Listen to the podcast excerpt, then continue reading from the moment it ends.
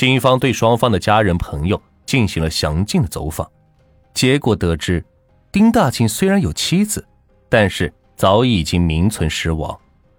之所以没有离婚，主要是当时提离婚时，儿子的反应过于强烈，所以为了怕儿子引起更严重的心理问题，两人决定和平分手。手续不办，但是各过各的。而丁大庆和李女士虽然没有夫妻之名，但是生活中和夫妻没有任何的区别，相当的恩爱，亲戚朋友也都是非常的了解。至此，丁大庆并不具备买凶杀人的动机。于是，嫌疑被排除，线索再次中断。就在警方的多条线索被一条一条堵死的时候，转机来了。蹲守在李小四一家的侦查员有了收获，李小四回家了。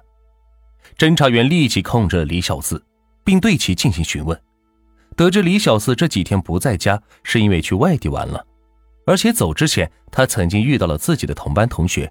并和他借了身份证。这名同班同学是个女孩，叫黄文文。于是警方拿出了监控画面，让李小四辨认。李小四直接确认画面中的女子正是黄文文。而这个在警方的判断中，行事淡然冷静的女杀手，年仅十六岁，是一名职高的学生。在对黄文文的人际关系调查后，警方马上就锁定了。另外一名犯罪嫌疑人，孔磊。四月十日的上午十点，警方在一个宾馆内将孔磊和黄文文抓获，并找到了其作案工具。两人对杀害李女士的犯罪事实供认不讳。然而，正当警方认为案子已经完结的时候，事情又一次的发生了变化。据孔磊供认，他们杀害李女士之后，将其分尸。并装在了行李箱和背包中，扔在了距离市区不远的湖里。之后又到现场去给警方进行了指认。警方经过三天的打捞，终于打捞到了全部的尸块。然而法医检查后发现，这些尸块并不是李女士的，而是属于另外一具女尸。依据法医的检查，这具女尸的切割痕迹和包装手法都有孔磊的描述极其相似。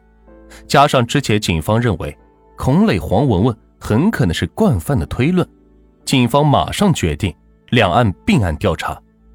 很快，黄文文就供认了这具女尸是被孔磊于半年前所杀，是他的同学文静。警方马上联系了文静的家属来做 DNA 比对，证实其确实就是文静。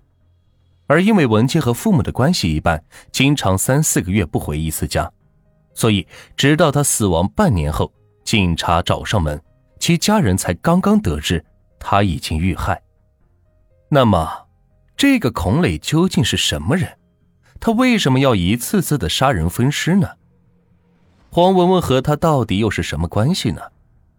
孔磊当时二十六岁，江西上饶人，其父母都是做生意的。家庭条件从小就很好，是个富二代。二零一零年，孔磊来到了南昌，租了一家店铺。也正是因为这个店铺，当时十四岁的黄文文认识了孔磊。孔磊从小就喜欢和女生玩，特别的会照顾人。而黄文文从小父母离异，父爱严重缺失，所以当遇到孔磊以后，就特别依赖他。后来，孔磊的父母。为了能让他安心的在南昌发展，就在南昌给孔磊买了一套房，并给他娶了个老婆，是一名教师。婚后的孔磊对老婆很好，不管多晚回家都会给老婆做饭，第二天还会很早起来做早饭。然而他妻子不知道的是，孔磊和黄文文发生了关系，并一直保持着情侣的关系。一年之后的一天，孔磊让黄文文把自己的同学。文静叫到宾馆里一起玩，然而当黄文文上了厕所出来后，就发现文静已经躺在床上不动了，身上盖着被子。这时，孔磊告诉他，文静就这么小就抽烟喝酒，一天到晚和一群小流氓混在一起，这样下去早晚要把黄文文带坏了。这种人留着他也是个祸害，就把他掐死了。之后，他要求黄文文按照他的指示去准备工具，同时威胁说：“现在两个人是绑在一根绳上的蚂蚱，不听话的话，谁也活不了。”于是黄文文就由于害怕，只好按照他的要求去租来的电锯，并将其分尸后，将尸块扔进了湖里。这件事情之后，黄文文除了信赖孔磊之外，还多了几分畏惧，于是就对他是更加的言听计从。而至于李女士，其实她就是孔磊租店铺的房东。当时孔磊花了两万元作为租金和押金，租用了李女士的店铺。而孔磊说，在二零一一年十月，李女士打算毁约，他把店铺转租给了别人，但是押金和租金却是一分都没有退给孔磊。于是孔磊怀恨在心，一直在伺机的报复。二零一二年的四月，孔磊发现李女士的店铺贴着转租，他觉得机会来了，他让黄文文出面，以租房为由。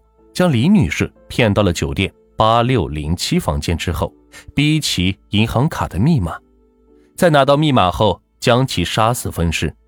具体的就和警方推论的一样了。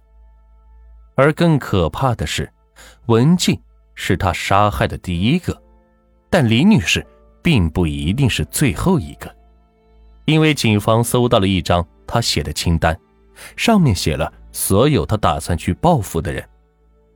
值得一提的是，孔磊在审讯中一直坚称自己有精神分裂。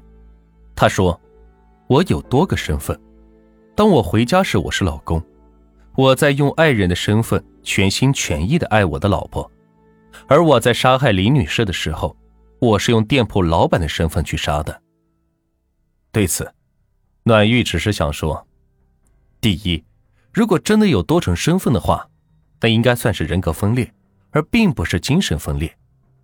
第二，如果他真的意识到自己有多重身份的话，那就说明他一定不是人格分裂。综上，我觉得这只不过是他为自己开脱瞎扯淡而已。上面讲了这么多，大家是不是觉得这得调查个十天半个月的？然而，事实是从接到报警到完成上面所有的走访调查。警方仅仅花了一天的时间。二零一三年五月九日，江西省南昌市中级人民法院对此案进行了审理，判处孔磊死刑，判处黄文文七年有期徒刑。至此，此案完结。